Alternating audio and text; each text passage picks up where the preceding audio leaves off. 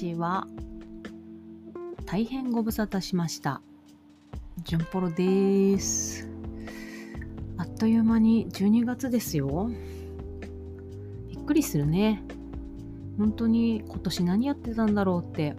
このあの新しくね、手帳を、ね、そろそろ皆さんも買ったんじゃないですか私もね、来年の手帳を買いました。だいたい私は12月から新しい手帳を使い始めるんですけど、改めてこの間ね今年何してたんだろうってこう2月1月去年の12月から手帳をめくってパラパラ見てたんですけどねえこんな年まあ本当に誰もがそうですけどこんな年なかったよ。ねえ。まあまだしばらくこんな感じが続きそうですがみんなで励まし合いながらサバイブしていきたいと思います。で今年初めてね体験した年末の年末っていうかことが一つあったんだけど 私ね今年から Spotify をね有料でのプランで使い始めたんですけど12月に入ったらね今年 Spotify であなたは何をいっぱい一番聞いたかっていうのがね出てくるのねなんかね、まあ、ジャンルはね、確かにゴスペルって出てきたんだけどね、どのアーティスト一番聞きましたかっていうのがね、ボンジョビだった。なんか、確かに、うん、あの、亡くなった時にさ、聞いたよ、いっぱい。でも、だからって、ボンジョビ？ちょっと面白かった。あとね、あなたが今年聞き逃したかもしれないあなたが好きなジャンルの曲っていうのもね、リストで出てくるわけ。大きなお世話なんだけどさ。でもね、それはね、さすがに全部ゴスペルでしたね。ターシャ・コブスとかね、タイトルベッドとかね、いろいろ出てきた。結構でも私、Spotify で、あのーカニエ・ウエストとか聞いてた気がするんだけど、あれ、アルバム買ってたのかな ?YouTube で聞いてたのかな？あの、カニエ、カニエ・ウエストっていうね、アメリカのとっても有名な人いますよね。あの人が何年か前から本当に改心したのかよくわからないんだ本当のとこはよくわかんないんだけど素晴らしいゴスペルクワイアをこう結成してっていうか編成していっぱい作品をね出してるんですけど。あの YouTube なんかもねあるのでね興味がある人がいたら、まあ、リンク貼りますねじゃあ後で。カニエ・ウエストのゴスペルクワイアのねいいですね。私すごい好きですねあれね。うん。まあそんなこんなです。どんなだよ。相変わらずいろいろとねめんどくさいことをいろいろ考えながら生きてるんですけど今日のね朝日新聞のに面白い記事がありまして記事っていうかね朝日新聞の朝刊の一面に「折々の言葉」っていう小さな記事があるのをご存知の方もいるかもしれないんですけど鷲田清和さんっていうね哲学者の方がいろんな言葉を選んで紹介してくれる小さなコラムがあるんですが今日ねこんなことが書いてありました。勉強っていうのはわからないということになれる練習をしているんだ。源田裕二さんっていう人が言った言葉なんですけど勉強っていうのはわからないということになれる練習なんだって。この何年かこの4年3年ぐらい4年ぐらい私はうん何かから逃れるかのように何かから逃げるかのように何かを回避するかのようにやたらと勉強をしてるんですけどちょっとねこのところ勉強疲れがしてきましてで特に何が今一番こうこの勉強疲れを助長してるかっていうと、まあ、この間時々ワードで出てくると思うんですけどアクセプタンスコミットメントセラピーっていう認知行動療法の第三の波とかって言われるような、まあ、そういうものがあるんですけど。それがねものすごい分かんないのね。本当に分かんないの。であの夏ぐらいからちょうど今月で終わるんですけどこのあこれえっ、ー、と略して ACT って言うんですけどこの ACT を日本に紹介した同志社の先生の講座っていうのを受けてるんですけどまあわかんないんだよね。でそのテキストがねさっぱりわからない意味が。でねでもその先生はわかんなくていいっていうのねわからないことがわからないこの気持ち悪さを体験することが大事ですみたいなことを言うわけ。はあみたいな。でねまあそれ本当に難しくて今月でまあ終わりで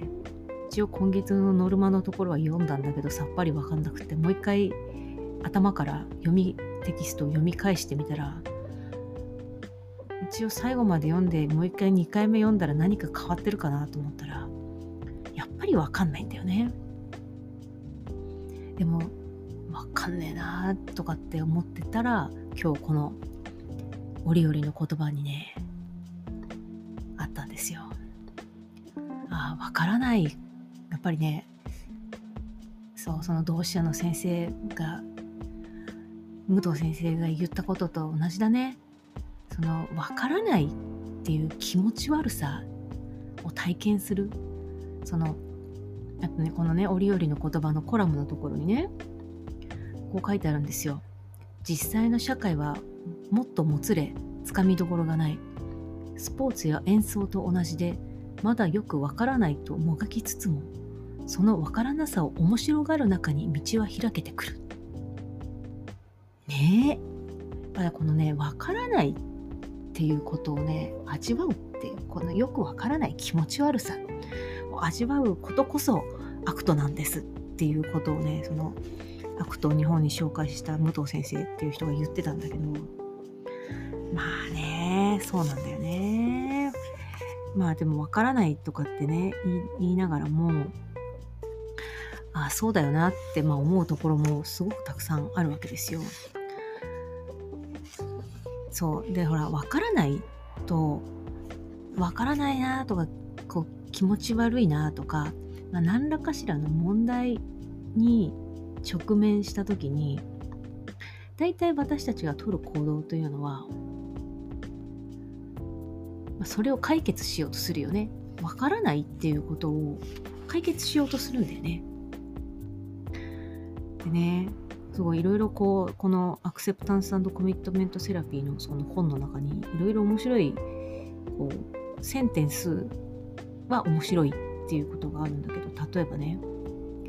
苦痛を取り除くことによ苦痛を取り除くことによって苦悩を取り去ることはできない。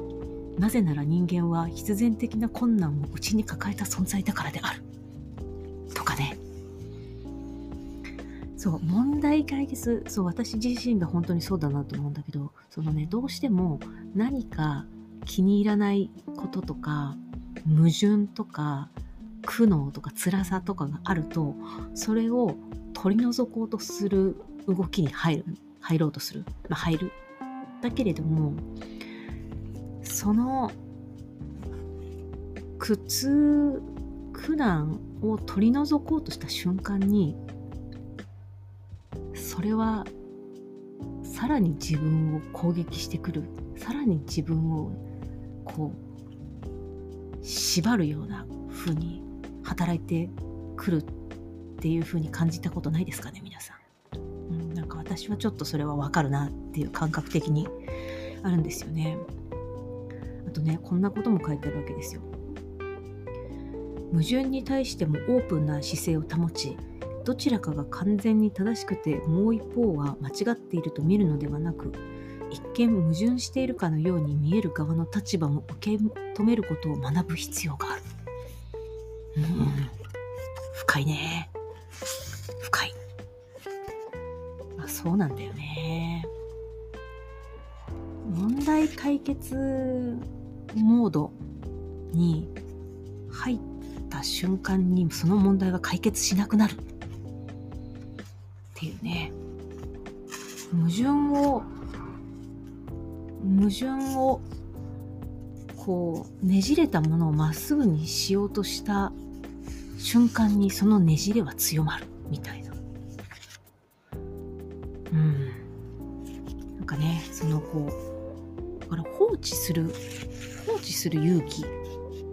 苦悩をそのままに放置する、ぼんやり放置しておく。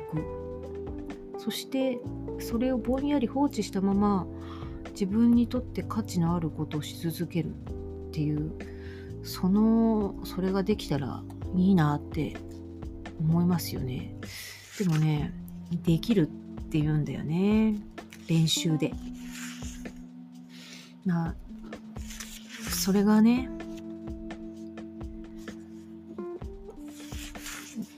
どうもこの数年この近年私の中でいろんなアプローチいろんなところから同じようなテーマが、まあ、来るんですよね。苦痛苦悩を解決しない自分でねでそれが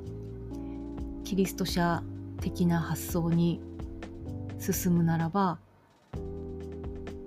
その放置したものは私がもしもし放置することができればその時点で神が何とかし始める。うん。神が何とかし始めるまで神が何とかし始めるためにはまず私が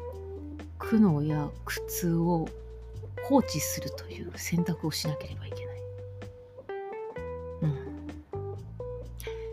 そのいろんなそのためのいろんな方法を私は探したり訓練したり練習したりしているところな気がしますねはいなんか暗いな でもね健康ですよ。おかげさまでね。残念ながら健康なんですよ。まあいろいろねお腹が痛いなとか肩が痛いなとかいろいろありますけど元気です。ね、またクリスマスのいろんなこんなことやってるよなんていうこともねお分かちしていきたいと思います。第3波がまあ何波って何っていうのはあるんだけどねこう新しい波がまた感染の波が今がっつり来ているところですけど、まあ、分からないものであるけれども分かることも出てきてますから皆さん正しい情報をね陰謀論とかダメですよ聞いたら。いいんです。陰謀論みたいな話はねあの笑って聞く話なんでね。この新型コロナのこともそうだしアメリカの大統領選挙のこともそうだし。陰謀論っていうのはね聞く必要がありません笑って聞くもんです笑ってはははっつって面白いそれでいいんですまあ、その話もいずれしたいと思います。ということで、皆さん、元気でいてね。祈っています。それではまた。チュンプロでした。バイバイ。